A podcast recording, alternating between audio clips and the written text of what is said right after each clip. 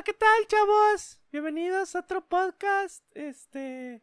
Miren cómo me baila mi escote. Este, pinche escotazo, perrón que traigo. Bueno, no lo pueden ver porque, pues, obviamente es un podcast. Y si me pueden ver, pinches acosadores, güey. Porque es un podcast. Está- estaría cabrón que me. Ey, no sé, no sé cómo te están, cómo le están haciendo para verte, pero, Pinche magia. pues ajá. Magia truquística, güey. Pinche gente que le mete hack a la vida.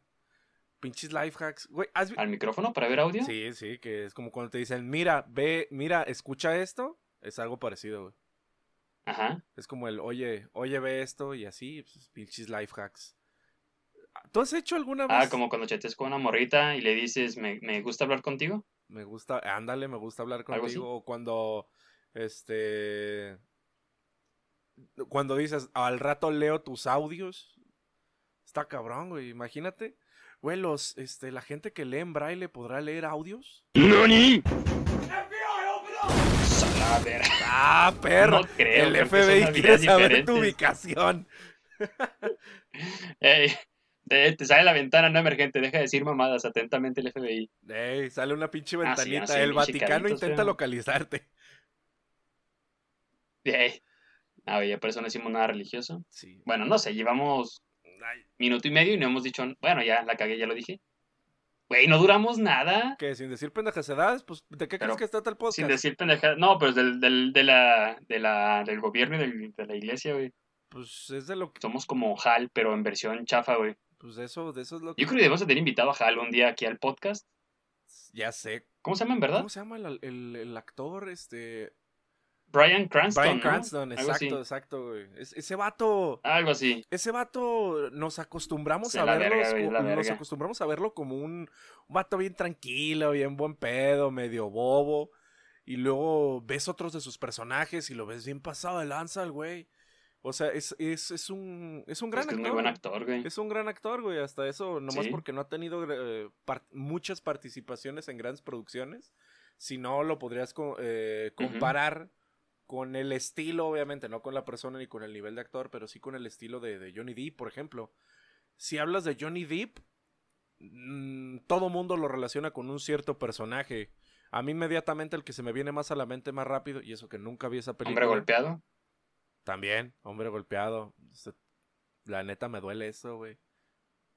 Papencio. Ya sé, güey, está culero. Ya sé, No lo Papencio, hagan. No, No violenten a sus parejas. no violenten a sus papencios. Este, sí, o sea, a mí el primero que se me viene a la mente es el de Alicia en el País de las Maravillas. Pero es porque el personaje es muy colorido y es el primero que recuerdo.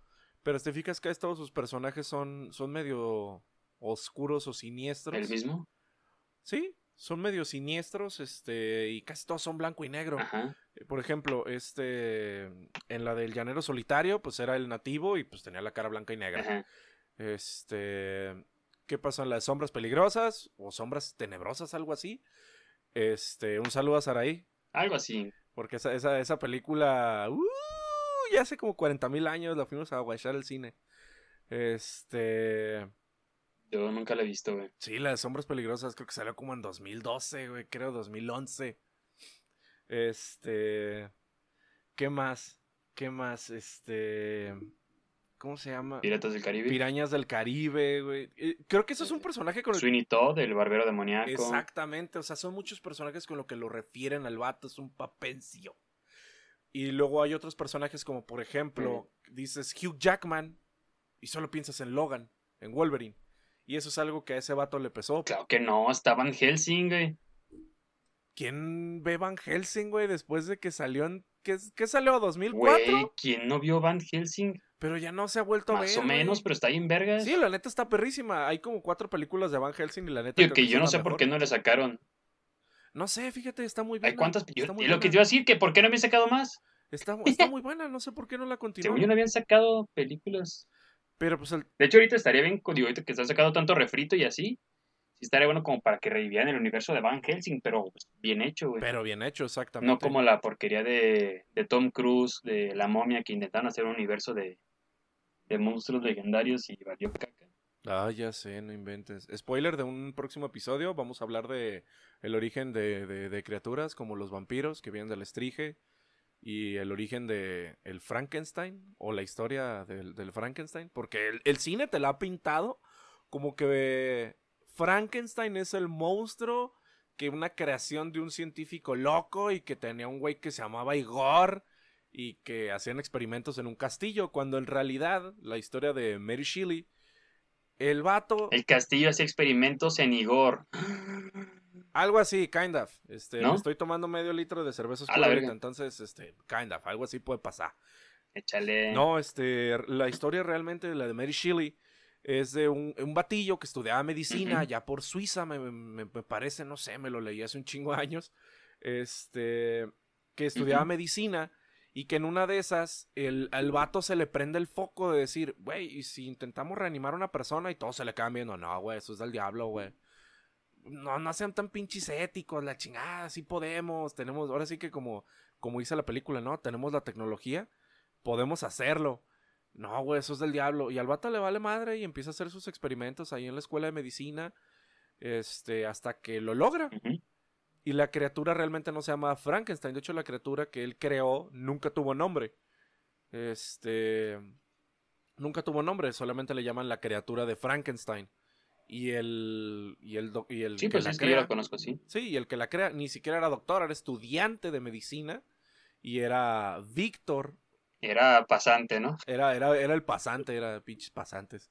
Era Víctor von Frankenstein. El becario. Exactamente. Entonces, pues, este, era el becario y ese güey sí se llamaba Frankenstein. Bueno, se apellidaba Frankenstein. Igor, no sé dónde lo sacaron. No recuerdo que saliera ese güey. El castillo, no sé de dónde lo sacaron. Entonces, pues, muchas cosas están medio derivadas. La historia y pues, el... teléfono descompuesto. Teléfono descompuesto. Eh, la historia nos ha cambiado muchísimas cosas, como por ejemplo el origen de uno de los elementos de los que vamos a hablar el día de hoy, Feo. ¿Sabes de qué vamos a hablar el día de hoy? No, a ver, dime de qué vamos a hablar. Vamos a hablar de cosas como que, por ejemplo, puede que esa bicicleta que compraste en el baratillo no sabes el origen, el casco que te vendió tu compa para no la moto. No compren cosas en el baratillo. No compren cosas en el baratillo. Y si van al vara, en serio. Saben que son robadas. Saben que son de cinco dedos de descuento, que te las va a vender don Roberto. Este. Entonces pónganse truchas. Y la neta, este, es muy probable que entres y a la salida del tianguis te estén revendiendo tu teléfono y tú ni en cuenta te diste. Entonces, este, pónganse truchas, eh, pónganse truchas. Hablando de teléfonos, este, por si a alguien le interesa, estoy, ah, estoy vendiendo, no, no se crean, pero que sí quiero comprar un teléfono vato. Quiero comprar un teléfono nuevo, este, y fíjate que les agarré gusto a los teléfonos chinos, eh. eh vi uno que se llamaba el Unidigi, es una pinche marca que me suena que es más china que el pinche episodio 7 que nos aventamos, que por cierto, véanlo, estuvo muy bueno. Chow Main y Fantasmas, recomendadísimo. Muy bueno. Este, más chino que ese episodio. Confirmo, estuvo muy bueno. ¿Qué? Eh, pues así. Y pues bueno, no compren cosas en el vara. O bueno, sí compren. La neta, yo sí tengo pensado ir próximamente a la, a la paca. Pero bueno, el casco que te vendió tu primo, este, todos esos objetos pudieron haber tenido un origen. Por ejemplo, ¿sabes por qué te lo vendió barato? Pues porque ese casco eh, no te dijo que ese casco se lo quitó a un güey que acaban de atropellar. O por ejemplo que la bicicleta que te vendieron en el baratillo, con esa bicicleta le partieron su madre a un niño. Entonces, pues está feo eso. Todo eso puede tener una historia tras de sí, entonces pues no sabemos absolutamente nada y en ocasiones estos objetos pues pueden estar envueltos en algunas situaciones que mm, son desconocidas y algo turbias en algunas ocasiones, como por ejemplo las energías que se cargan. Hay una creencia japonesa, por cierto, que dice que cuando los objetos han cargado la suficiente energía, ya sea negativa o positiva, se pueden llegar a, a, generar este posesiones o, o demonios o generación de demonios. Por ejemplo, se pueden convertir tanto en un Omamori, ah, eh, que sería un objeto de protección, porque ha sido utilizado en, con, digamos, buenas energías, o podría convertirse en un objeto maldito, como por ejemplo que se da el objeto del Kasha, que era una carreta endemoniada que aparecía de la nada y si se te aparecía en el camino, ándale, que tenías que aparecer, si te aparecía Córrele por donde no, por donde no te alcance porque esa madre su único objetivo es arrollarte. Entonces, este porque levanta toda la mano. Exactamente. Sí, sí, o sea, Cuando lo quieras parar, pues le tienes que levantar un dedo, no toda la mano, obviamente. Todo el mundo sabe eso. Entonces, pues, pónganse truchas con ese PDF, no compren cosas en el baratillo porque pueden estar malditas. Porque el día de hoy vamos a hablar de objetos malditos. Como el, maldito, como el maldito objeto de su amor. Empieza a sonar rola de los temerarios. Ok. Maldito estaba yo cuando me trató como objeto, güey. Ya sé, pobre Perra vida. Perra vida, güey. El vato de perra. Ya vamos a pistear ya una vez. Ya vamos a pistear. Bueno, ahora sí les dejamos el podcast. Ajá, va, va a ser 50 minutos de ruido blanco. Eh, me voy a pistear. Muchas gracias por habernos escuchado. Este, síganos en redes sociales. Recuerden que tenemos un canal de Discord donde los podemos estar escuchando y conversar con ustedes. Este, esta información está disponible. El link está en la página de Facebook y también pueden solicitarla directamente desde Instagram. Pero bueno, continuando. Antes de irnos, porque por algo están aquí. Cuando algo así sucede, decimos que el objeto Claro. está maldito. Esta clase de situaciones. Al día de hoy, puede que el objeto más aceptado, pues o el más conocido y más quemado hasta este momento, pues es la muñeca Anabel. Los Warren eran un fraude. Este, la, la famosa muñeca protagonista de dos películas de terror y actualmente custodiada en el Warren's Occult Museum. Los Warren eran un fraude. y aunque como ya hemos dicho, quizá esta sea la más famosa entre objetos malditos, hay más, muchos más, que sin embargo no hayan sido explotados por el monstruo del cine. Su historia es de lo más horrible. Como por ejemplo la casa de los Winchester. Si no han visto la casa, el- el- si no han visto, si no han visto el episodio que obviamente es un podcast, no sé cómo. ¿De vayan a estábamos ver, hablando? este, escúchenlo, tenemos el episodio de, de los de Sarah Winchester, que ese también está en el de Show Main y Fantasmas, ahí escúchenlo, está, está padrote. Y fantasmas. Está padrote. Entonces, hoy vamos a conocer las historias más descabelladas sobre objetos, artilugios, con historias perturbadoras, empezando por algo bastante sencillo, Perturbador. por algo que probablemente estén utilizando ustedes ahora mismo, y es eso que traen detrás de sus posaderas. O sea, se la Ah, silla. cabrón. Empezando por esta particular Ah. silla, pues ¿qué andabas pensando, feo? feo, compórtate. No, nada, feo, todo bien. Coman sus vegetales, raza. Pórtate bien, Aliméntense sanamente. no, pórtate bien. No, yo pensé que de la cartera, pues. O sea, ya es que hay personas que guardan la cartera en la nalga. Nada, no sé por qué, güey. O sea, siento que si te la van a robar, es más fácil que te la roben de la nalga a que te la roben del bolsillo delantero, güey. Sí, es mucho más probable. El tema es que pues, no, sé por qué la cargamos. Yo a veces sí la cargo ahí o la cargo en las bolsas de enfrente, pero pues está, está, está medio feo. Entonces, No, pues yo como señora, güey, en las chichis me las pongo y ya. pues sí, ahí, ahí debe de ahí. Yo no sé por qué no le hacemos así. Pues compa. sí. Pues sí. Así sale toda sudadita y ya les das con agarrarla, güey. Ah, mira, tiene, Qué asco. tiene sentido. Feo, compórtate, ya, có- cómete el pastel, ándale. Güey, yo no sé, yo no lo eso yo no lo inventé, güey. Yo no sé, la neta yo siempre me he preguntado por qué hacen eso y de dónde salió esa costumbre. Me imagino que es por la pinche heteropatriarcado que hace que los, los la, in- la vestimenta de las mujeres no tenga bolsos, digo bolsillos, ni sus pantalones ni nada, y pues se la tienen que guardar en algún lado y a lo mejor pues en la shishi, ¿no? Porque pues, ese Es cierto, ¿por qué los ahí, pantalones de mujer arre, no tienen bolsillos, güey? ¿Será porque en realidad las mujeres car- cargan bolso y ahí cargan sus cosas y lo vieron medio inútil agregarle más tela a la construcción del pantalón? ¿no? Estará bueno, ¿no? Conf- Puede confirmar ser que eso. sí, puede ser que no, digo, no soy bolsólogo, güey. Pues eh, fíjate que estaría chido, ya después subiremos la investigación a redes sociales y encontramos información sobre eso. Este, pero sí está raro, yo siempre me he preguntado y digo, más ahorita que estamos como con otros estilos de moda, ya rompiendo estereotipos y todo, que creo que aún así no les ponen bolsillos, güey. ¿Sabes? Está raro. Está raro. Yo pediría una, bol una bolsa, una más, una falda con bolsillos, güey, una falda con bolsillos estaría bien vergas. O a lo mejor rompe con el esquema Un de la kilt. falda, pues que es como lo más Pues- simple posible. ¿Un qué? Kilt. K-I-L-T. Este, Ah, esos sí. también perrones. De hecho, yo me acabo de pedir unos de, de AliExpress, que yo creo que me van a llegar allá para julio. Este, y en el episodio número 92, 92 haremos el review de... del, del Kilt. Vamos a hacer el unboxing y vamos a grabar bien frescos con nuestra faldita escocesa estilo metal. Pero bueno, Ey, el día de hoy... que ya está haciendo calor, sí se son... Sí, sí hace falta traer una faldita de Toca esa. tener los chilpayates al aire. Así es. Ey, Ancina mero. Como el señor Thomas Bosby, que no los traía al aire, pero pues él creía que los tenía cuadrados. Porque Thomas Busby era un, pues un payasillo, mamón y payaso. Un alcohólico cuya actitud le había traído como compañía su propia sombra. O sea, sé que a nadie le caía bien. Aparte de ser adicto al alcohol y de Ah. tan nefasta actitud, se dedicaba a engañar y a timar a la gente. Me recuerda uno de nuestros presidentes. A pesar de todo ello, la vida le dio un golpe de su no merecida suerte cuando consiguió enamorar a una muchacha. Esta se llamaba Kirby Whisk y a pesar de que su padre se oponía a la relación, al cabo de un tiempo se celebró la boda. Yo, yo no sé por qué a las muchachas ven, ven un vato alcohólico, golpeador, mamón, payaso y dice...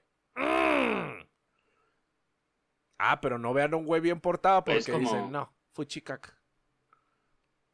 Pues hay de todo, ¿no? Hay mujeres que, que les gustan acá los malandrines. ¿Cómo les llaman ellas? Eh, los chacales. Lo Que nunca he entendido ese chacales. término y se me hace muy culero. Hey, raza, si usan ese término, la neta, no, no estén así. Sí está... Digo, a lo mejor el origen sí es diferente, pero un chacal es un chacal y creo que sí lo dicen como para referirse a alguien bien tirado a la verga. Entonces, pues mejor digan bien tirado a la verga en lugar de decirle chacal, sí está medio despectivo ese. Pero bueno, cada quien. Pero este, pues es como decía por ahí alguien, si no tiene metas, Que... no dejes que te la meta, güey.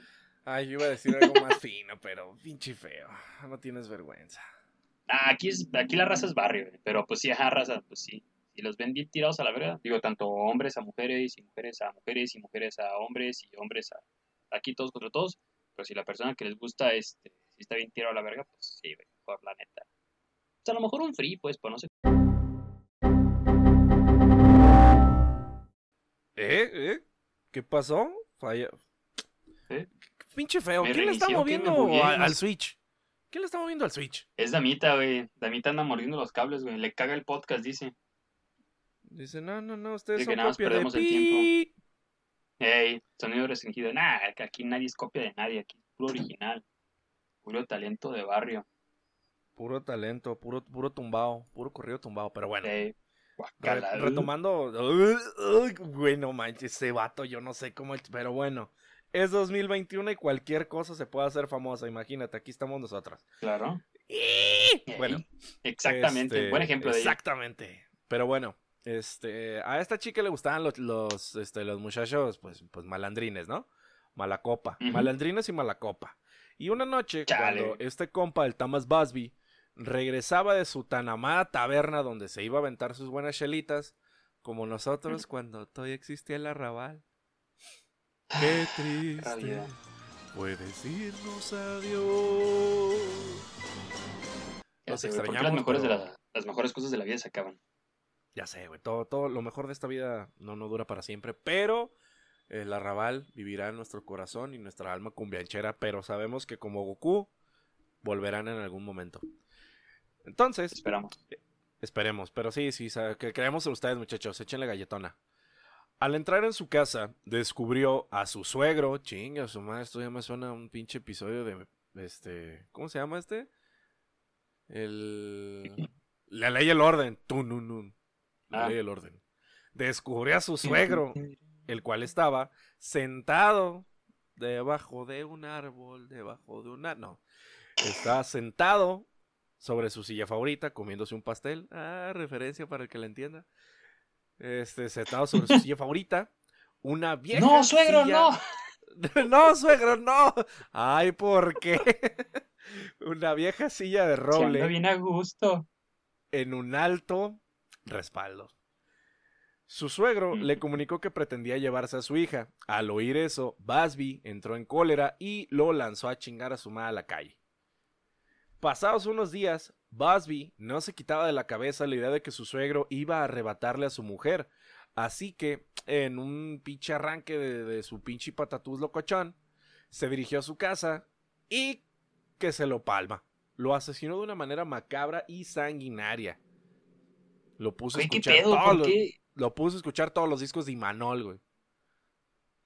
Épale. ¿Te acuerdas de Imanol, güey? Claro que me acuerdo, güey. Como No canica. Como Como canica. canica. me traes. Me traes. Ya sé. Como güey, canica. güey. Esas madres se oían cuando yo estaba morrito, güey. Sí, sí, está cabrón este pedo.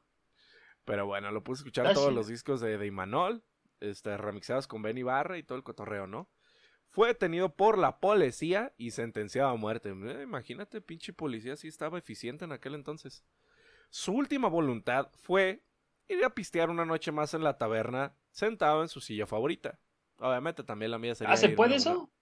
Sí, sí, te puedes ir a la rabata. En lugar de última cena, puedes pedir una peda bien masiva, bien destructiva. Una peda destructiva y te mueres de alcoholemia y le ganas al sistema. ¡Ah!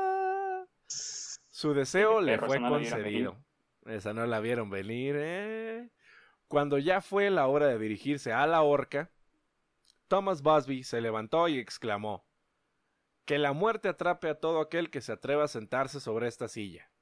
En algún lenguaje medio pendejo, porque obviamente ya estaba bien pedo el vato, a lo mejor lo dijo en arameo, y por eso es que sí surtió efecto.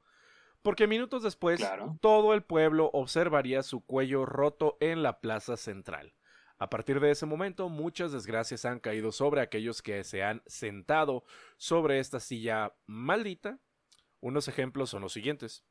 En 1967, un piloto de las Fuerzas Armadas de Inglaterra sufrió un accidente mortal en su avión, horas después de haber estado sentado en la silla de Thomas Busby. Quién sabe qué pasó, a lo mejor es porque el vato está muy cómodo. Lo más seguro, es que la silla esté tan cómoda que te agarre por pistear de más, güey. Es lo más seguro. En otra fecha, otro piloto tuvo una muerte horrible en su coche minutos después de haber almorzado sentado en la silla de Thomas Busby. Reitero, lo más seguro es que la silla esté bien pinche a gusto, güey, y te dé por pistear de más. ¿Pero por qué se sentó en la silla, güey? Pues porque del otro lado había un pastel. O sea, eh. sí, pues. Entonces, lo malo es el pastel, o sea, a lo mejor, eh, es que dice el punto, a lo mejor el pastel tenía exceso de azúcar y de colesterol, güey, y les da un paro cardíaco a la verga. Y en sí no es la silla, güey, es el pastel que se tragan por andar tragando. Posiblemente. A lo mejor es eso, güey. o sea, el pinche pastel.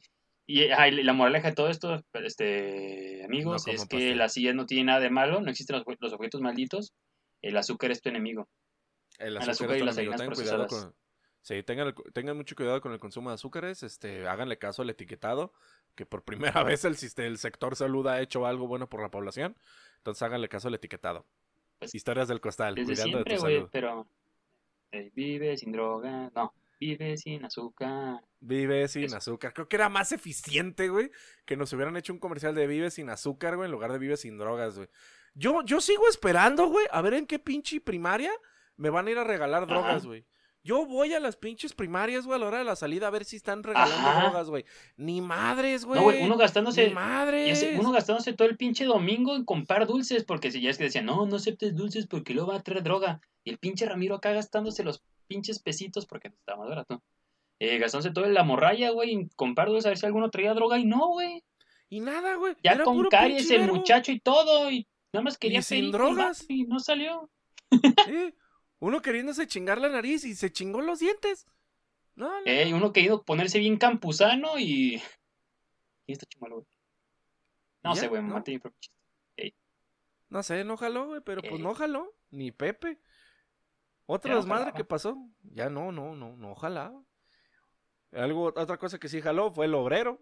Un obrero murió después de realizar una apuesta sobre si sentarse o no en la silla de Thomas Busby. El obrero ganó la apuesta porque obviamente se sentó en la silla y se comió el pastel. Minutos después, después, todo el techo de la obra en la que él estaba trabajando se desplomó. Es muy probablemente que el güey se tragó todo el pastel porque estaba sentado muy a gusto y por el peso excesivo que cargaba, pues se desmadró el techo. Todo tiene una explicación lógica. Estos son los tres ejemplos. O si no, sus compas se vengaron. O si no, sus compas este, empezaron a, a brincar y a jugarla de este, vamos a llamar a otro elefante y pues chingó a su madre el diablo. Ya ven, no jueguen este, a ver cuántos elefantes caen, caben arriba de una obra en construcción. Tengan cuidado, no hagan eso en casa, ni en edificios en construcción. Estos son los tres ejemplos de muertes relacionadas con la silla de Thomas Busby. Son solo tres de las 60 que se dice que hay.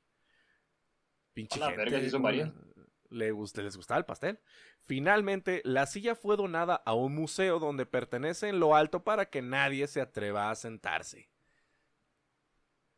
Muy alejada del pastel. Espero. Te apuesto que seguramente alguien se ha sentado aún así. Alguien está tan pendejo como uno que va a decir, eh, es una esa altura y esa cerca no me van a detener. Que está flotando a dos metros, este, pegado en una pinche pared que dice no sentarse. Pero la chingada a mí nadie me va a detener. Y yo aquí tengo un gran pastel y me lo quiero comer. Y necesito sentarme para hacerlo. Y pues van. Pinche raza. No, no, no, pinche feo. Yo creo que esa silla fue inventada aquí en México. Ya sé, se, mama la pinche raza. Ya sé, pinche feo. ¿Pero qué nos traes todo el día pues de son varias muertes, eh, digo. Yo pensé que eran como nada más a lo mejor circunstanciales. Una... Digo, también tendría que ser que sean probadas. Pero pues, 60 monos, son un chingo, güey. Está cabrón, pinches pasteles. Pero bueno, así pasa, ¿cuántos, ¿cuántos asesinos seriales han matado más de 60 monos? ¿Comprobables? ¿Quién sabe? Es pero, bueno, nada más el monstruo de los Andes, ¿no? Que sí tuvo, ¿sabe cuántos? Cientos de muertes. Pues. La raza maníaca. Pues ajá. La raza es rara, la raza es rara. Así es, feo. ¿Está chida esa historia? A ver, ¿qué otra me traes, feo? ¿Qué otro objeto maldito aparte de una silla con un pastel y artilugios? Silla, silla con un pastel, pues aquí traemos otro detalle, feo, como por ejemplo el diamante Hope o diamante Esperanza. Para los que no estudiaron en, el Prolex. El diamante Hope, también conocido como diamante azul o la joya del mar, no, no es la, la, la que sale este, en la del Titanic, que por cierto, pinche señora se mamó, agarra una, una pinche joya, güey, que valdría pinches miles de millones. La señora ya le va a bailar y dice, no, a la verga los morrillos. Orden 66. Y la avienta por la borda. Y todos de, no mames, no mames, pinche vieja. Y la doña, ah, me voy a morir. Y me los cagué a todos los del barco. Entonces, pues nada, se pasó. Y no, no va a ser de nadie. Ah, pinche doña. Pero bueno, esta es una de las gemas más espectaculares del mundo. Con un intenso color azul marino y un peso estimado en más de 45 quilates. Ah, está cabrón, ¿eh? Con el tamaño de un nogal, no tengo idea, la piedra preciosa vale más de 250 millones de dólares. Ah, chinga su madre. ¿Neta? ¿250 millones de dólares? ¿Sí? Lo verga. ¿Dos banches? ¿Y uno comprando promos de 40, de 40 pesitos en el arrabal? Pero esas valen mucho más que esa ¿Eh? Sin embargo, ¿qué pedo es? ¿Qué pedo, paps? Vale 250, millones. vale 250 millones de dólares. Pues te alcanza para una promo y media. Jalo. Sin embargo, son pocos quienes quisieran poseerla. Pues se dice que está acompañada de una terrible ¿A la señora maldición. Pues a las dos, güey. Imagínate qué insufrible de ser la señora todo el día hablando de su pinche collar. Ya sé, güey. Qué mal pedo. De acuerdo con la leyenda, el diamante originalmente adornaba el tercer ojo de la diosa Sita. La diosita. ¡Ah! ya pues, la diosa Sita en un templo de la India. Un corrupto sacerdote hindú lo robó y como castigo sufrió una lenta y agonizante muerte, tras ser descubierto en las minas de Golconda, cerca del río Krishna, al sureste de la India, la joya llegó a Europa en 1642. Hasta madre tiene un chingo de rato. En las manos de un comerciante francés a, a quien la vendió al rey Luis XVI, ah, perros, y sé leer números romanos, por una fortuna. Aquel ah, comerciante posteriormente sería mutilado a muerte por una manada de perros salvajes. Ah, está cabrón. Está cabrón. ¿Qué pedo? Así le bailó feo el güey, ¿eh? El diamante permanecería en la familia real hasta ser robado en 1792 durante la Revolución Francesa. El rey Luis XVI y María Antonieta, ambos decapitados, a menudo son considerados las víctimas más célebres de la maldición del brillante, asociado con un total de 20 muertes. O sea, esta pinche madre tiene un pinche count kill más cabrón que el mío en el Battlefield. En 1839, Henry Thomas Hope adquirió la joya, de quien recibió su nombre. Tras, tras la muerte de Hope, la gema perteneció a una larga lista de dueños, algunos de los cuales cometieron suicidio, fueron asesinados, se hallaron en la bancarrota, fracasaron en sus matrimonios, perdieron la razón, cayeron en adicciones o salieron en el, en el programa de Laura en América.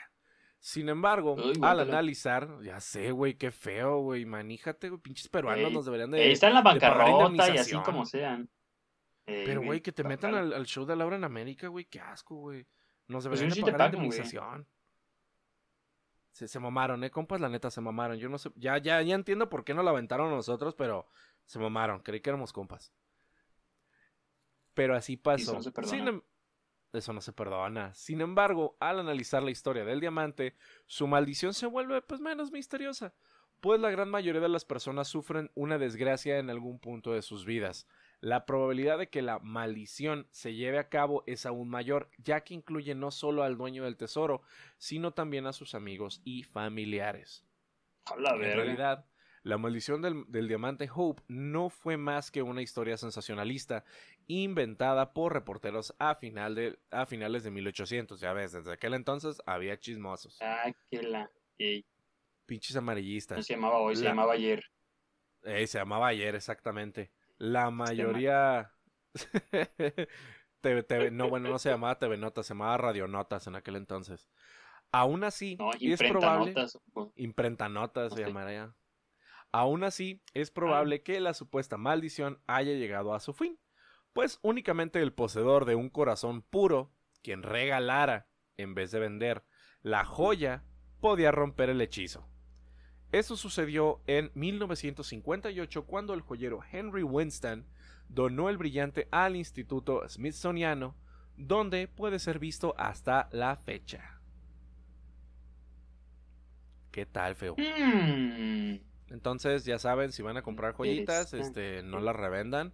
Este, regálenlas con todo el gusto del mundo. Así que eso les va a que sean nuevas. ¿Cómo? Y fíjense que sean nuevas. chequen que si sean ya- nuevas. Sí, sí, sí. Si ya, si ya fueron usadas o si fueron o si las compraron en el Vara, pues está, está, está feo. Ah, no, sí, Ah. si las compran en el baratillo, sí van a ser diamantes de sangre, güey. Sí van a ser Igual que todos los diamantes, pues, en general. En general. Ah, por cierto, para la recita que nos escucha fuera de la ZMG, el Vara. ¿Qué es el Vara? El baratillo es nuestra versión, es la versión tapatía del... ¿De qué? Un sobres. Es un escucha del exactamente. norte. Es, es un, es, un, es un tianguis, es nuestra versión del- de, de Tepito, pero en súper chiquito, a comparación de Tepito, porque la neta Tepito es un pinche mundo. Este, no, es nuestra versión pequeña de, de, Tepi- de Tepis. Es un tianguis donde puedes encontrar de, de, de tocho, morocho y medio. Este, lo que te imaginas está, o sea, lo que es San Juan, Tepito y el internet son muy parecidos porque encuentras de todo, no importa qué estés buscando. Entonces, pero pues también pónganse truchas, porque pues igual ahí roban. Me ha tocado ver. Sí. neta, me ha tocado ver cómo corretean a raza que se, se, se quiso agarrar algo de 5 dedos de descuento, entonces pues pónganse vivos. Entonces también pónganse vivos cuando quieran comprar arte, como por ejemplo los cuadros de Bruno Amadio, también llamados Los Niños que Lloran. Mejor conocido como Giovanni Bragolin, pero también pues, conocido para la, la- la- la banda Bruno Amadio, fue un pintor nacido en Venecia que después de la Segunda Guerra Mundial se exilió a España. También llamado el pintor maldito, es el autor de una serie de 27 retratos en los que pueden verse a niños que lloran. O sea, este güey traía pedos mentales. El llamativo de estos cuadros es que los rostros de los niños resultan ser sumamente realistas, sobre todo pues sus miradas. La leyenda cuenta que como el pintor no tenía mucha fama con sus pinturas, hizo un pacto con el diablo a, a lo Pitch Paganini, por medio del cual obtendría reconocimiento y fortuna. Curiosamente, a partir del entonces, la serie de los niños llorones tuvo un éxito tremendo. La historia cuenta que uno de los niños retratados vivía en un orfanato, del cual no quedó nada después de un pinche incendio pasado de lancha. Muchos niños murieron y se presume que el niño de la pintura murió también, pero que su alma quedó atrapada en el cuadro, a la Luigi's Mansion. Se dice que muchos de los hogares donde existían copias de estos cuadros fueron reducidos a cenizas por incendios de extraña procedencia. Lo sorprendente es que en la mayoría de los casos, los cuadros de los niños quedaban casi intactos sobre las paredes carbonizadas. O sea, la pinche casa valía que que guau, pero el cuadro ahí seguía. Decía, me vale mal la vida, yo soy ignífugo y me la pela el diablo. Otra versión Ahí le asegura pone un que los- barniz especial. le pone un pinche barniz locochón y dice, a huevo, va a durar un chingo de tiempo. Pues sí, güey, pinche cuadro maldito a la rosca. Otra versión asegura que los cuadros retratan el sufrimiento de los niños o almas inocentes que están siendo testigos de imágenes infernales. A la quinta rosca. ¿Cómo la ves, feo, este pedo del arte? Pues el arte así es, güey. Ah. No, pues es- así es la vida. No, pero pues este, pues digo, no sé si es cierto o no, pero sí, sí, pues sí está cañón. güey. Digo, no sería el primer artista que dicen que vendió su alma al diablo con tal de obtener reconocimiento. Porque de por sí sí está bien vergueado vivir del arte, güey. Entonces, pues, está cañón, güey. Digo, y más lo cagado eso lo que dices, eso de que si se quemaron las casillas y todo. Digo, primero que normalmente hayan sido incendios los que acaban con lugares donde estaban las pinturas. Y lo segundo es que pues sí quedaran intactas las pinturas, güey, porque, digo, podrían ser factores, ¿no? Podrían ser acá variables que hicieron que, ajá, pero pues si se quemó todo, güey, menos la casa, digo, menos el cuadro, pues está medio, medio cañón. O sabe. Por si las dudas no compren arte. Ah, cierto. No, sí apoyen al arte, sí, pero compren apoyen al arte compren local. arte, la neta sí. Compren arte, Pero apoyen a sus artistas locales. Sí, pero la neta pónganse truchas cuando les quieran vender este cuadros hechos realmente pues con pintura de calidad, porque la gente a veces se extraña y dice, ay, ¿por qué tan caro si es nada más un dibujo? Men, ponte a pensar que las pinturas, es en serio, o sea, uno que le ha metido a muchos tipos de arte, este, la pintura en particular es bastante cara, porque por ejemplo dicen, ah, es que son acuarelas, dude, las acuarelas son caras, las buenas son caras. La tiza Ah, sí, pastel, que es, es en que, lo que yo pinto, es caro. O sea, yo he llegado a comprar cajitas de tiza de más de 700 pesos. Yo así, sí, pues qué pendejo, ¿no? Pero pues, güey, o sea, son, son pigmentos de calidad que van a durar. Pero es que es exactamente. Es, pues es que es el pedo, o sea, por ejemplo, digo, la gente sí tiene como la referencia de cuando pintamos en acuarelas en la primaria. Y pues O sí, los- ajá, pero pues cuánto que- te duró la que- pintura, que- ¿no? Exactamente, o creen que los colores de calidad son igual que los del mapita o los de la brujita. No, men. Colores buenos son caros. Yo sé de eso. Pues sí, Entonces, pues pues, sí, en general sí, este, apoyen a los artistas locales si tienen algún am- amigo que se dedica al arte, a la música, este vende vende algo de lo que él, él produce, pues cómprale, no le regateen, de ahí arrancó su negocio y pues si como buenos amigos lo quieren ver triunfar. Pero bueno, feo, exactamente pasa. razón.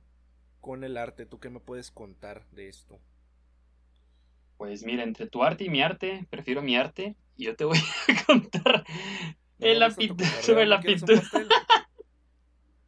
No, gracias, ya comí. Este, yo te voy a contar Sí, la historia de el- No sé, tú dime. Te voy a contar la historia del hombre angustiado. Cuando hablamos de cuadros se malditos, o más bien no se comió, ya se lo habían comido, güey, y le tocó la pura silla. Le tocó Puede la pura ser, silla. puede no ser. Por eso estaba angustiado, No qué le- mal pedo. Claro. Pues sí, imagínate que te digan, ah, vente aquí a la fiesta y va a haber pastel y todo, y llegas y ya no hay.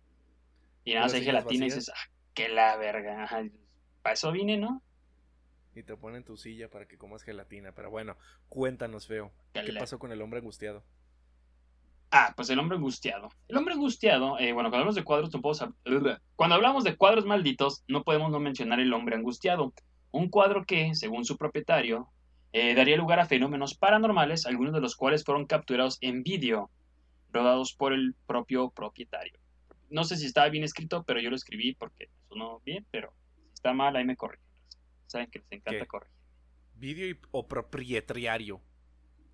Propio propietario. Pues sí, es que, pues, ¿cómo en otras formas se dice, güey? Por su- Propietario, dueño, el men que le sabe, no sé. Pues sí, bueno, algo así, usted sabe. Dale. La historia de esta dale, pintura comi- ¿eh? Ajá. La historia de esta pintura comienza en el norte de Inglaterra cuando la abuela del actual propietario tomó posesión del cuadro hace aproximadamente 30 años. Es el regalo de un amigo, perdón, era el regalo de un amigo, pero inmediatamente la mujer de él eh, comprendió que algo estaba mal. Ella comienza a tener sensaciones extrañas y empieza a ver una sombra extraña en la casa. Oye ruidos repentinos sin explicaciones aparentes y a veces el llanto de un hombre, de un hombre angustiado. Por si fuera ¡Ay, poco, descubre que la... pastel! ¡Ey, ay! ay, mi culo. Ajá, algo así. Por si fuera poco, descubre. Yo no sé, güey, yo no inventé ese. Yo nunca he sabido dónde salió ese mame del pastel y la silla, pero. Por si fuera poco, descubre que el autor del cuadro, o el supuesto autor del cuadro, se suicidó inmediatamente después de terminarlo y que para pintarlo mezcló junto con los colores su propia sangre. Ah, ya ven, por eso les decimos que los. Ustedes creían que nada más estábamos sacando lo de las pinturas y las acuarelas eran caras. No, raza, los estábamos preparando para esto. Para que vean que si son caros, que prefirió usar su propia sangre para pintar. Esto fue suficiente para tener la, la pintura encerrada en un ático. Después de la muerte de la mujer, su nieto eh, tomó posesión de la pintura, quien siempre la había fascinado. ¿Por qué? No tengo idea. La neta, si buscan el cuadro en internet, ahí hay imágenes y está pues si es un hombre angustiado, pues está, pues no sé, no soy crítico de arte, pero eh, está angustiado, tiene sangre. Este, bueno, ahora la nueva pareja, este, poseedora de la pintura, ¿cómo dije? Propia propietaria de su propia pintura, pusieron la pintura en el sótano. Propietaria de su propia, propietaria de su propia pintura. Anótenlo porque esto va a estar este, raza. Pero vieron cómo no me trabé en eso y nada más digo abuela y me trabo siete veces. Dices pero y te sale, te sale espuma por la boca. Ay, así me sale, no, me trago. El, creo que en el capítulo en el que más me trabo es el del Mictlán. Si no lo han escuchado, escúchenlo, está muy bueno. Está buenísimo, este, nos han dado muy buenos está buenísimo. escúchalo. Bueno, este, bueno, empezaron a escuchar este, ruidos extraños que incluían a un hombre llorar otra vez y ver una sombra perturbadora, tal como lo había dicho la abuela del actual. El, el, hombre nunca había creído en las historias de su abuela, pero después de experimentarlas de primera mano, se siente intrigado por el cuadro y decide ponerlo en su dormitorio. ¿Por qué? Pues porque a huevo, güey. Si está pasando algo malo en el sótano, pues mejor pones el origen en tu cuarto pues para grabarlo de primera mano, ¿no? Ya sabes, hombres este, incrédulos. y para vean que eso es más reciente, en un día de tal fecha, de tal año, en una plataforma misteriosa de videos en internet, el, actual propietario decidió mostrar un video mostrando la pintura y hablando de los ruidos extraños que él escucha después de llevársela a su casa. Se trata de un video sencillo y breve en el que un texto cuenta brevemente la historia del cuadro porque el compi habla. Menos de un año después volvió a subir otro video a una plataforma este, en el cual decía que siempre había sido escéptico y que aunque no creía mucho en los fenómenos paranormales, después de los extraños sucesos que presenció eh, relacionados a la pintura, decidió poner el cuadro en las habitaciones, en otra habitación, ya no era suya porque culo, y filmarlo en la noche. En la grabación se escuchan ruidos extraños como arañazos en las paredes y en el suelo, y en un momento la puerta parece cerrarse sola. Ese mismo pues año siguió. No, el vato está ahí en la silla, pues va, va a estar arañando todo. Pues claramente, Va a estar arañando las paredes. Ay, ay, ay. Pero bueno, ese mismo año subió otros tres videos del cuadro filmado eh, durante varias horas y en todo sucedían cosas extrañas. Cambios de luces, este, ruidos, arañazos, puertas que cerraban y se abrían solas. Tras esto, la historia del hombre angustiado se hizo famosa y un grupo de estudiosos de lo paranormal decide realizar estudios sobre el cuadro. En el año 2013, el cuadro es llevado a uno de los lugares más infestados del Reino Unido, el castillo de Chillingham, que a mí no me suena como que esté mal, es como Chillingham, jamón chilling, jamón a gusto. Suena como un buen lugar para descansar. Sí, Donde durante una sesión, como jamón corona, pero más... Pero más relajado. Británico. sería como con té, me imagino, no sé. Porque iban los estereotipos. Eh, ¿Qué? Ah, durante una sesión de espiritismo ocurrieron cosas escalofriantes. En primer lugar, la temperatura de la sala donde se encontraba este, la sesión, donde se celebró la, la sesión bajo varios grados. Luego, en medio del círculo de sesión espiritista, se materializó una sombra. Cuando John Blackburn, del, del, del grupo de investigadores, investiga, lo que te digo, investigadores paranormales, de los vatos que, le saben, de los vatos que le saben. De los que, bueno, ajá, cuando Charles Trejo, ah, ah, a la verga, comenzó a hacer preguntas sobre el espíritu de la pintura, un banco de madera. ¡Ah! ¿Qué rosa te esperabas? Un banco de madera comenzó a golpearse en el suelo.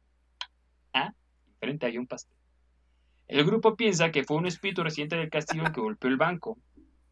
irritado por el hecho de que un nuevo espíritu había sido traído ahí. Es decir, como que no solamente entre perros eran como son territoriales, también los fantasmas, güey. No les gustan los fantasmas que lleves este, a nuevos fantasmas a sus territorios. Y hacen como pelea de magia, güey. Ah, no eso estaría bien piola, güey. Estaría bien verga, ¿no? Y ya, y como están distraídos entre ellos los fantasmas, pues ya tú puedes vivir a gusto, güey. Ya estás rentando tú la, la casita como gente viene raíces y es como ¿y esos ruidos? Ah, son fantasmas peleándose, pero no se preocupe, o sea, a usted no le hacen nada, son ellos nada más que están agarrando vergazos. Parecido, imagínate una pelea de fantasmas, ¿cómo sería? No sé, güey, estaría bien locochón ese cotorreo. ¿Viste la película de, Mar de, de Martin McFly? Este vato de. Pues sí, güey, de, ese, de Michael J. Fox, en la que se hace, en la que se muere y se cuenta. No me acuerdo cómo se llama, güey. Ah, sí, sí. no me acuerdo si lo habíamos mencionado. La, la tradujeron a, se llaman espectros. espectros. Pero no recuerdo el nombre en inglés, este, pero la pueden encontrar como espectros. Parecería que no es buena la película, pero realmente es buena. Para, para, el, para el tiempo en el que se estrenó, que creo que fue en el 99 o en el 2000, está bastante buena. Pues sí, bueno, a mí, por ejemplo, a mí sí me gusta, digo, eh, digo, a mí, por ejemplo, me gusta mucho la película, digo, y el actor de Michael J. Fox, pues principalmente por la de, de por Rápido y Furioso, pendejo. Es que ya todo Rápido y Furioso ahorita, güey, ya no sé. Eh, mames. No, güey. ¿Qué? Me aparece a mí como traducción Muertos de miedo, güey. ¿Y cuál es el nombre original? lo que estoy buscando. Según yo era Espectros. Pues según yo sí, güey. Qué gulpen. Porque bueno, debe venir. no tiene, no tiene ni madres que ver, o sea, es que no es una película realmente de terror. Se llama The, Frighten The, Frighteners. Frighteners. Sería como. ¿Los que asustan? Sí, los asustadores, güey. Los asustadores, algo así. Pero bueno, búsquenla. Pues, la digo, la traducción no estuvo tan mal. Eh. Si no tiene nada que hacer y, el Netflix no los convence, esta película está dominguera y está... Está dominguera, ajá, sí, sí, sí, sí, está, está, bueno. dominguera. Bueno, entonces estamos con la pelea de fantasmas, ¿no? Y ya, el, los últimos videos que se han subido hasta, bueno, a lo que yo tengo conocimiento fue en 2016 cuando el vato volvió a publicar un video. Acaba de volver, en acaba de recuperar la posesión de la, de la imagen inmediatamente dice que empiezan a suceder fenómenos paranormales. Igual si quieren ver los videos, ahí están en una plataforma de, de, videos muy famosa, que todavía no tenemos este, nuestros podcasts ahí. Eh, luego los subiremos, les prometo. Eh, bueno, además de los ruidos, el llanto y las sombras de siempre, algo más siniestro comienza a suceder.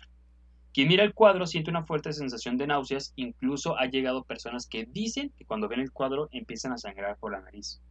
Por estas razones es que el propietario volvió a poner la pintura en el sótano y dejó de subir videos. El propietario de repente llega a volver a subir uno que otro video este, algún otro canal o sus redes sociales, pero yo ya no creo mucho en eso. Y bueno, pues algunos creen, como todo, hay siempre este, opiniones divididas. Hay algunos quienes creen que el cuadro del hombre angustiado es solamente un engaño, como tantos que hay ahorita, de, de Blogs y no sé qué tantas mamadas hay. Y algunas otras personas pues dicen que puede ser real, que sí se ve muy, correcto. Pero si sí o si no, nunca sabremos la verdad. Está cabrón, primo, está cabrón. Ah, sí se puede saber, pues. Pues digo, son. Puede ser que sí, puede ser que no. Digo, ya eso de que el, autor haya usado su sangre para poder pintar el cuadro. Eh.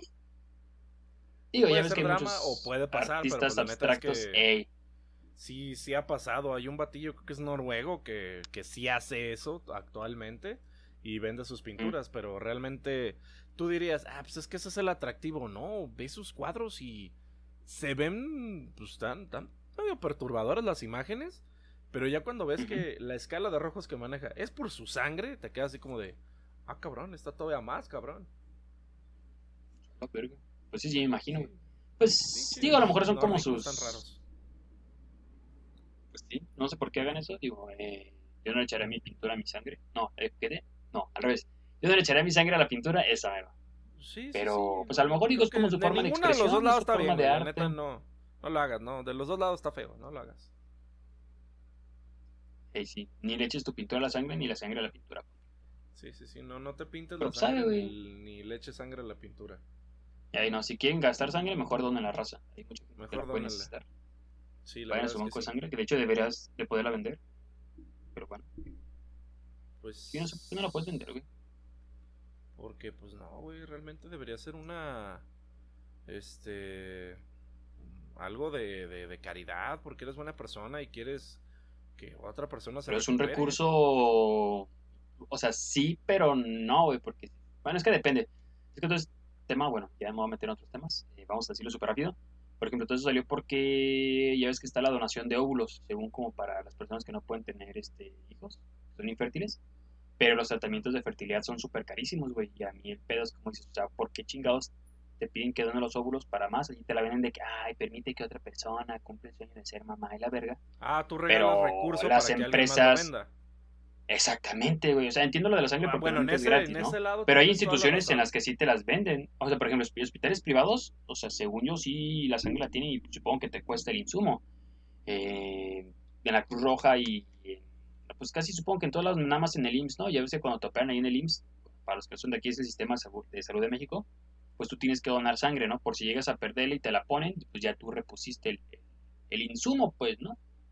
O si te la compro, sí, pero en sí. hospitales privados y eso, pues sí, supongo que ellos la tienen que comprar de algún lado, pues entonces quién se las vende, güey. Entonces si vas a un banco de, de México, nomás, un banco de sangre, y ellos van a vender la sangre, pues es lógico que tú como el propietario original de esa sangre, pues tú recibas algo, güey. Y lo mismo es con los óvulos, a mí se me hace porque son tratamientos muy, muy caros, y güey, no, no te pagan nada, güey. Que según sí hay personas a las que les pagan, pero son como, va a sonar culero, pero que son como personas luz de que son, no sé, a lo mejor una modelo acá rubia, Sí, o sea, que tienes no sé, este, caderas, ajá, ajá. características, o eres a un vato acá. cosa parecida. Ajá, exactamente, por eso que si alguien, no sé, los hijos de Henry Cavill, ya Henry Cavill patrocínanos. Entonces que a lo mejor si el vato donara su esperma, ajá, donara su esperma, el vato sí lo podría vender, güey, había raza que sí se lo pagaría para tener hijos como él. Es que ese tipo No, de personas, aparte pues, que sí, puede, de repente sí lo pueden casi lo vender. puedes utilizar de, de, de, de, de medallita, ¿no? Ay, yo tengo un hijo de Henry Cavill. No, pues está cabrón, güey. Uf, Pero creo que precisamente ah, tengo entendido que durante las inseminaciones mm, te Ajá. permiten ver la cara de la persona, pero no te dan sus datos. No te dan información para que lo localices. Ah, pues sí, es que sí estaría bien cabrón, güey. Es que, pues sí, ¿no? Pero, también, pues- o sea, por la. Por el, creo que también tiene que ver con el desarrollo del, del, pues, de la criatura, porque pues va, va, va a nacer y va a decir, este, ¿y ¿dónde está mi papá? Pues tu papá es fulano. Pero papá, ¿por qué tú no me quieres? Pues es que, güey, yo hice esto. O sea, creo que le podrías causar problemas. Ah, pues tú Aunque- refieres como una, a una persona soltera que tiene un hijo. Sí, o sea, o una persona general, soltera como- que tiene un hijo, por ejemplo. Pues es Pero que, creo que ya, pues de- digo, hay ya después de la mayoría de edad sí les permiten tener acceso a esa información. Bueno, supongo que ha de ser como un acuerdo que llegan también el donador, ¿no? Sí, sí, sí, obviamente, tienes que. Pues sabe. Ah, pero el punto es que digo, a mí se hace una mamá eso de que no te paguen, güey, porque pues sí son. Porque sí, güey, o sea, es- eso sí lo de la Estás donando fertilidad un no es como que vayas al. IMSS. Ajá, no es como que vayas al IMSS y, ah, sí, aquí te hacemos tratamiento gratis por tus aportaciones que pagas cuando trabajas. No, güey, o sea, no es así, o sea, tienes que ir a una clínica especializada en eso, güey, son tratamientos que te cobran 80, 90 mil, 100 mil varos. Digo, estoy hablando al azar. No, no estoy hablando al azar, así cuestan, hasta más caros. Y, güey, de que del óvulo donado, que básicamente es de donde sale la magia, pues no mames, no le den ni unos 10 mil varos a la, a la persona. Se me hace una mamada. Digo que también a lo Pues mejor, pues a lo mejor lo que se pueden escudar, pues sí, pues que se dan a la verga, pues mejor que nadie done los óvulos y a ver, cabrón, a ver si no, pi- no pierdes. Entonces, este... Ah, sí. Este es el punto de, de dónde los obtienen, güey, porque no creo que muchas personas donen sus óvulos nada más por nomás, pero nada, ya son temas muy raros y no tienen nada que ver con objetos. Pero bueno, así es. Así es, raza. Entonces esto nos lleva a, pensar. No les vamos a decir qué opinión tomen, ustedes decidanlo, pero recuerden que pues, esto no, no es parte del costal, simplemente son cosas que de repente se derivan. Así que de repente hay cultura y de repente hay debate. Y de repente hay chocolate. Pero pónganse truchas con todo lo que encuentren por ahí. Como por ejemplo, la plantación Myrtles. Que no creo que se vayan a topar una plantación de la nada y mucho menos si andan vagando por Estados Unidos. Pero esta es una de las casas más embrujadas de los Estados Unidos y del mundo mundial. se ubica en los latifundios. ¿Qué significa latifundio? Para los que no estudiaron con un diccionario. El latifundio es un pinche terrenote, así a la rosca. Que se remonta a 1796, o ya cuando yo estaba en secundaria. Antiguamente fue un cementerio indígena. Siempre, siempre es un cementerio indígena. Siempre, claro. Siempre es un cementerio indígena o la clásica. Es que aquí, antes de ser una escuela, era un panteón. Ah, no mames, güey, neta. Sí, güey, se aparece una niña. A huevo, yo traigo mis tenis nuevos. Con estos puedo correr más rápido. Y así. Pero siempre es un cementerio indio. Pero. Sí, sí se las compro, ¿no? Porque ya ves que los. los este. Bueno, sí se daba. El hombre blanco. Pues ya es que les valía Vargas. Y de que, ay, sí, tu cementerio. Es que ese es terreno sagrado. Ah, Simón, güey, pasa un río y está bonito y aquí voy a construir mi rancho. ¿Qué? Que la neta sí puede voy a poner mi rancho. Oye, pero que, mira, güey. Cállate, te meto un plomazo. Está bueno, pues. Pero, lo que ha dado. Y te caes y de todos modos. Pero lo que ha dado fama a esta casa es un espejo que llegó a la casa en 1980. O sea, este no es tan, tan, tan viagón. Los huéspedes de la finca han informado que figuras salen del espejo, así como las huellas de las manos del tamaño infantil impresas a veces en el cristal. La leyenda cuenta que el espejo contiene el espíritu de Sarah Woodruff, no, no, confundir con Sarah Winchester. Si quieren saber quién es, le repetimos el episodio de eh, y Fantasmas. Está buenísimo. Y sabe a pollo. Pero pollo de veras, no pollo chino que no era pollo y que antes de decir pollo hacía wow. Ellos fueron envenenados, no los chinos ni el pollo. Y aunque la costumbre dicta que los espejos deben ser cubiertos después de la muerte para evitar que los espíritus queden atrapados, este espejo no estuvo cubierto. Por lo que la creencia es que las almas siguen, entre comillas, viviendo ahí. Sin pagar renta, imagínatelo, qué mamones.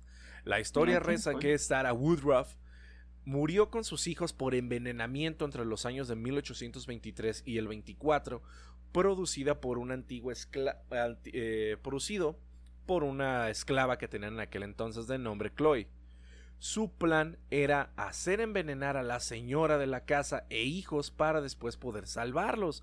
O sea, quería quedar bien. O sea, aplicó la de Morena de primero te chingo y luego te ayudo para que digas que sí hice algo. Cada uno tenía una dosis exacta para evitar la muerte, pero... Pero se le chispoteó. Tuvo la mala suerte de que uno de los pequeños no comió y su ración fue repartida entre los demás produciendo la muerte. Chloe confesó y fue ahorcada en un árbol frente a la casa. De aquí puede que a algunos les, les recuerde una cierta película. Antiguamente, cuando una persona fallecía, había la costumbre de tapar estos espejos para evitar que los fantasmas quedaran pues atrapados en ella. Entonces, esto fue lo que sucedió con la señora, con la, la familia de la señora Woodruff. El espejo pues no fue este no fue cubierto y pues de repente se empiezan a escuchar se empiezan a ver figuras saliendo del espejo o que se imprimen las manitas. El espejo pues llegó durante esas décadas aproximadamente, de ahí, ahí creo que me equivoqué con el número, no es 1980, es 1880, creo que pronuncié 1900, estuvo mal. 1880 y pues todo empezó a pasar en ese lugar porque además de esto empezaron a ocurrir fenómenos como el cambio de temperatura, pinches morrillos se pasaban de lanza, le bajaban al dimmer de la temperatura y pues se pasaba de lanza, el piano que suena solo, que me recuerda este pues a mí en, en, las noches solitarias porque soy como un piano embrujado porque me toco solo ya la familia Woodruff afirmaba que podía observar cosas raras en él, como pues formas espectrales y esta clase de situaciones. Parece ser que es la manera de expresar que las almas de los esclavos asesinados y que no han conseguido pues el descanso. Posiblemente los, los propios espíritus maldijeron a la familia. Pero todo esto es lo que ocurre en la plantación Myrtles y se ha ganado la fama de una de las casas más embrujadas de todo Estados Unidos. El aspecto de la casa pues es bastante impresionante. No es el típico lugar de apariencia siniestra como podría llegarse a pensar. Actualmente la antigua plantación de Myrtles es un hotel para todo el que quiera pasar una, pues, morbosa estancia en aquel lugar. Las leyendas de los fantasmas que lo habitan son su principal atractivo. Es como ves, sí, pero... ¿Tú te hospedarías en un lugar así? Sí, al Chile sí. La neta, yo tengo ganas de ir para la próxima vez que me toque ir a, a Gabacho Land. Tengo pensado ir, número uno, a la casa Sarah Winchester. Y número dos, quiero ir al Hotel Cecil, donde pasó este desmadre de, ah. de Lisa Lamb. Me gustaría ver qué cotorreo. Eh, sí estaría chido, ¿eh? Yo que también como por la anécdota, digo, no soy muy creyente, digo, no creo que te vaya a pasar nada, digo, no pasa que no duermas esa noche o esas dos noches. Este, cuando estás escuchando ruidos, pero mira, si me he desvelado por otras cosas, que no me puedo desvelar por vivir la anécdota de lo paranormal. Si nos hemos desvelado por ¿eh? aparecer en Puerto Vallarta, pues que no, no te desveles. desvelado pisteando. Exactamente. Que es mal ocurrió. Exactamente, exactamente. Así es esto, peor. Así es pues, esto del abarrote. Siguiendo, siguiendo con cosas embrujadas, yo les voy a contar ahora sobre el muñeco Robert. No sé si ya lo han escuchado, pero sí, sí. Hoy, ay, se puso loca. Hoy, creo que sí he escuchado. Momo, ey, ya no le gustó. Está bien, bueno, nada más porque Momo está ladrando, no lo vamos a contar. Parece que ya le dio miedo. Este. Nada, sí lo vamos a contar. ¿Cómo no? Y dice más o menos así. Este muñeco peluche, porque está medio raro, ya podrán ver fotos en internet, está supuestamente maldito y según cuentan, debes pedirle primeramente permiso antes de tomarle una fotografía, ya que de lo contrario, este te arrojará una maldición. Estéticamente, Robert se asemeja a un marinero estadounidense de principios del siglo XX, y contrariamente a los rumores populares, el pelo del muñeco no está hecho de cabello humano, sino que se trata de un material sintético parecido al hilo de lana. Actualmente el muñeco está en el Museo de Key West. La historia de Robert nació en 1906. En apariencia, Robert tiene un aspecto muy normal. Mide poco más de un metro de alto y su atuendo se asemeja a la de un marinero norteamericano de principios del siglo XX. Dice que el cabello del muñeco pertenecía a su dueño, pero ya dijimos que era falso, y su dueño original era Robert Eugene Otto. Dice que el muñeco está poseído por espíritus malignos, ya que Otto recibió el muñeco de mano de uno de sus sirvientes una mujer de las Bahamas que fue despedida por el padre del pintor, pero que daba la casualidad que se dedicaba a la práctica del vudú y magia negra como los gringos creen que son todas las personas que vienen de Latinoamérica o de las Bahamas. Ajeno a esto, Tomás Otto le dio el muñeco a su hijo Robert Eugene, de cuatro años. El niño enseguida le tomó cariño y comenzó a dar y, y enseguida comenzó a pasar día y noche jugando con él. El niño, con el que comete travesuras, siempre pone la misma excusa cuando sus padres trataban de reñirle. Robert lo hizo. Sus padres, como era lógico, tomaban esas excusas como método del niño para salirse con la suya y zafarse de los problemas. Sin embargo, pronto comenzaron a suceder cosas extrañas. El niño decidió que lo llamaran por su segundo nombre, Jean, y dejó el nombre de Robert exclusivamente para el muñeco. Una de las cosas más curiosas fue que Jean comenzó a tener conversaciones con Robert por la noche. Jean hablaba con su voz normal, pero sus padres podían oír cómo otra voz diferente les respondía. No le dieron mayor importancia ya que pensaban que Jean simplemente actuaba la segunda voz. O sea, típico de padres irresponsables que no le ponen atención a sus hijos. No lo hagan. Sin embargo, a medida que pasaban los años, las conversaciones prosiguieron y los padres de Jean comenzaron a cuestionarse si realmente el niño hablaba solo o si en verdad el muñeco tenía su propia voz. En ocasiones, la madre de Jean oía fuertes discusiones en la habitación y cuando ella acudía a comprobar qué pasaba, encontraba a Jean en un rincón y a Robert sentado en una silla mirándolo fijamente. Los sucesos extraños siguieron ocurriendo. Los Otos se percataron que parte de los muebles estaban fuera de su sitio en ocasiones y que piezas de cubertería desaparecían sin motivo. Los padres de Jean comprobaron desconcertados que los muñecos de Jean, que los demás muñecos de Jean aparecían mutilados. Los sirvientes de repente se marchaban de la casa aterrorizados. Pasaron los años y aunque Jean crecía, Robert permaneció como su amigo fiel. Fue tal la obsesión de Jean por Robert que éste le construyó una casa y una casa con mesas y sillas al muñeco. Dormían juntos, y no solo eso, sino que cuando Jean hacía de las suyas seguía diciendo lo mismo. Robert lo hizo. Finalmente, los padres de Jean decidieron encerrar a Robert en una caja y guardarlo, ya que todo era demasiado extraño y la única manera de controlar al muñeco, al parecer, fue encerrarlo.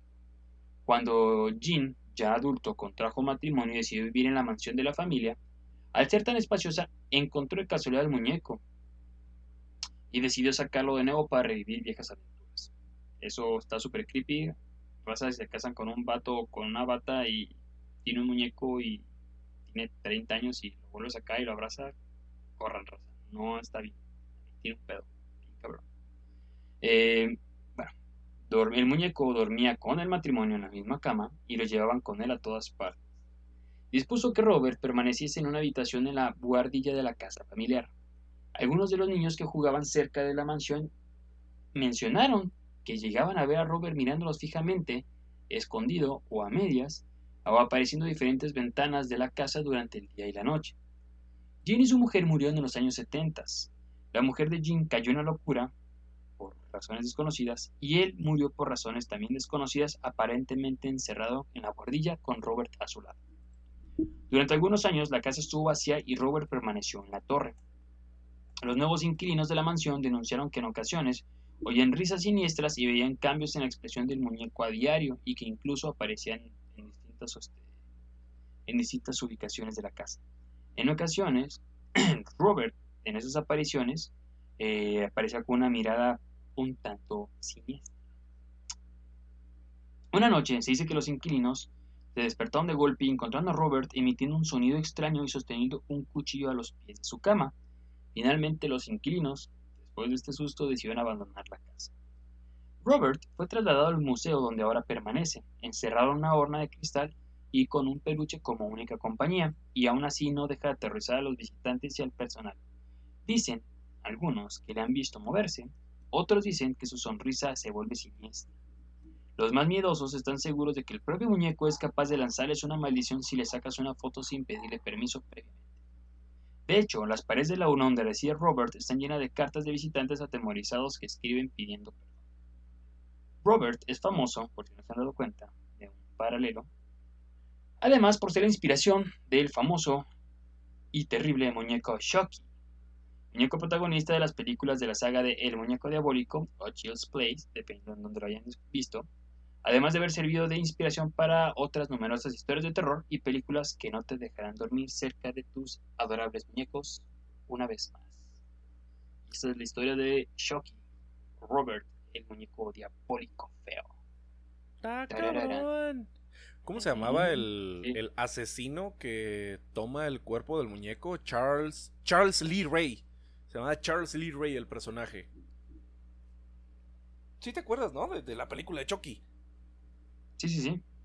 Que el personaje era Charles Lee Ray, que era el asesino era un asesino, de Boston. Es un batío, eh.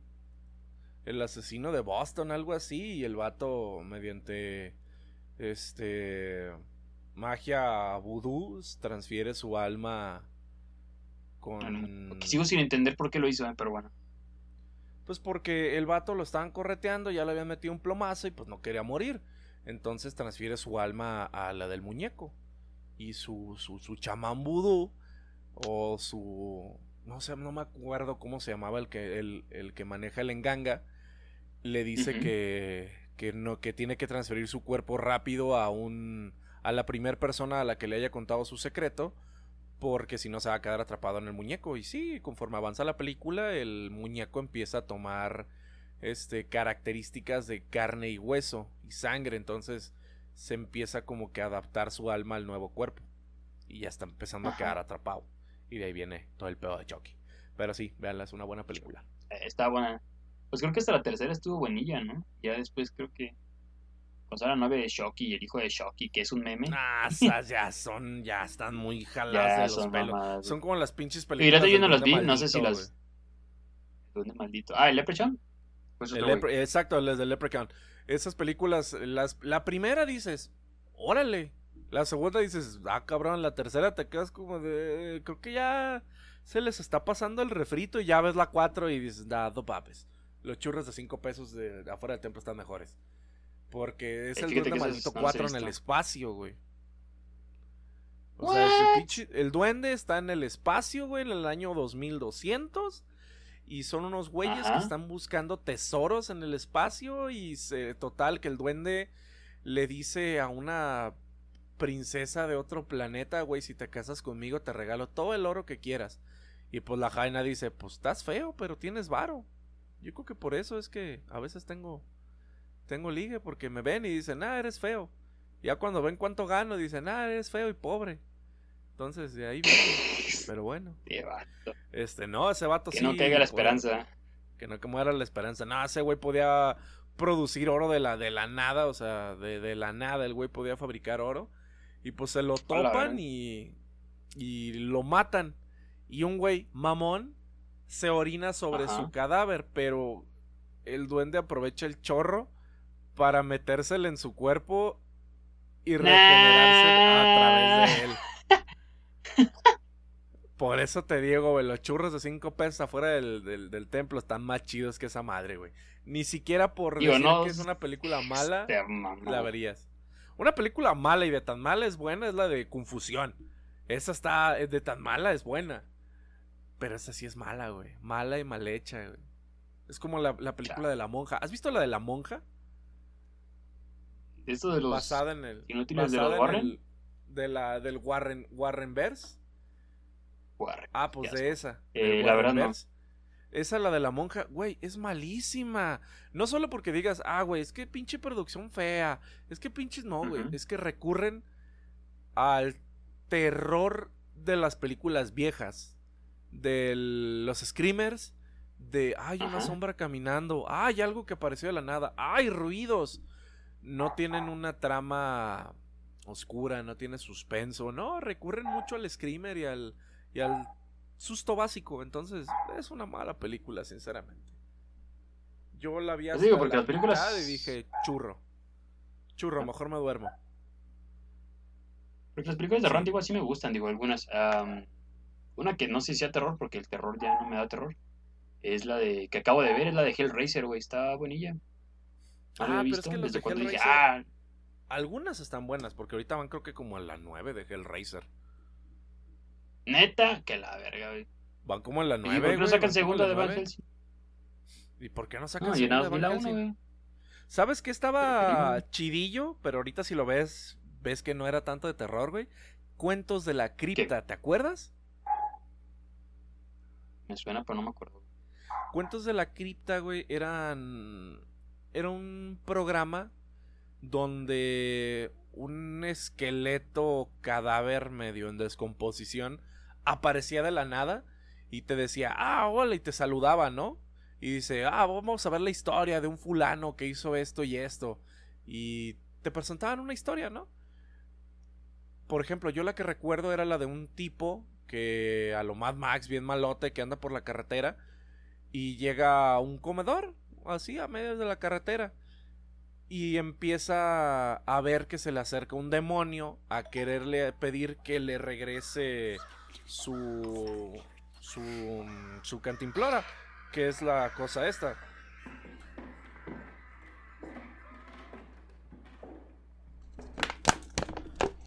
Eh, eh, ¿qué pasó? ¿Qué pasó? Se desfasó el audio. ya, ya son demasiadas fallas, güey. Ya son demasiadas fallas, ya, güey.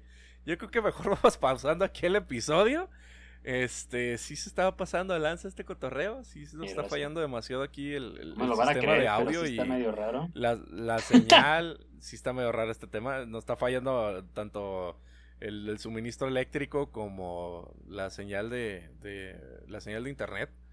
Sí nos está fallando un tanto, entonces creo que aquí vamos a pausarle su en bonito episodio. Eh, nos quedan muchos más temas por muchos más puntos por recorrer, pero si desean que continuemos y que quieren una segunda parte de sus objetos malditos, truqueados, gabacheados, este, con, acá, hackeados.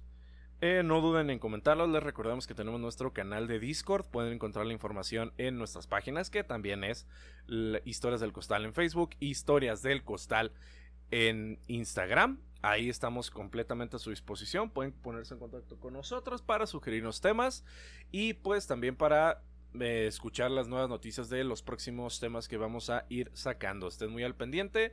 Seguimos sacando episodios eh, muy seguido. Para que sigan escuchando sus bonitas historias del costal. ¿Con la ves, feo? Así de raza, pues sí, este, muchas gracias por habernos escuchado. Ya la vamos a ver por aquí porque ya me empezaron a asustar. No era muy creyente, pero ahora sí le recé a Dios. Este, pues nada, cuídense. no se sienten en ninguna silla, cómanse el pastel todo lo que quieran y pues sean felices, Rosa. Cómanse el pastel de pie. Por favor. Pásensela bonito y tengan cuidado. Ahí la vemos. Cuidado, Rosa.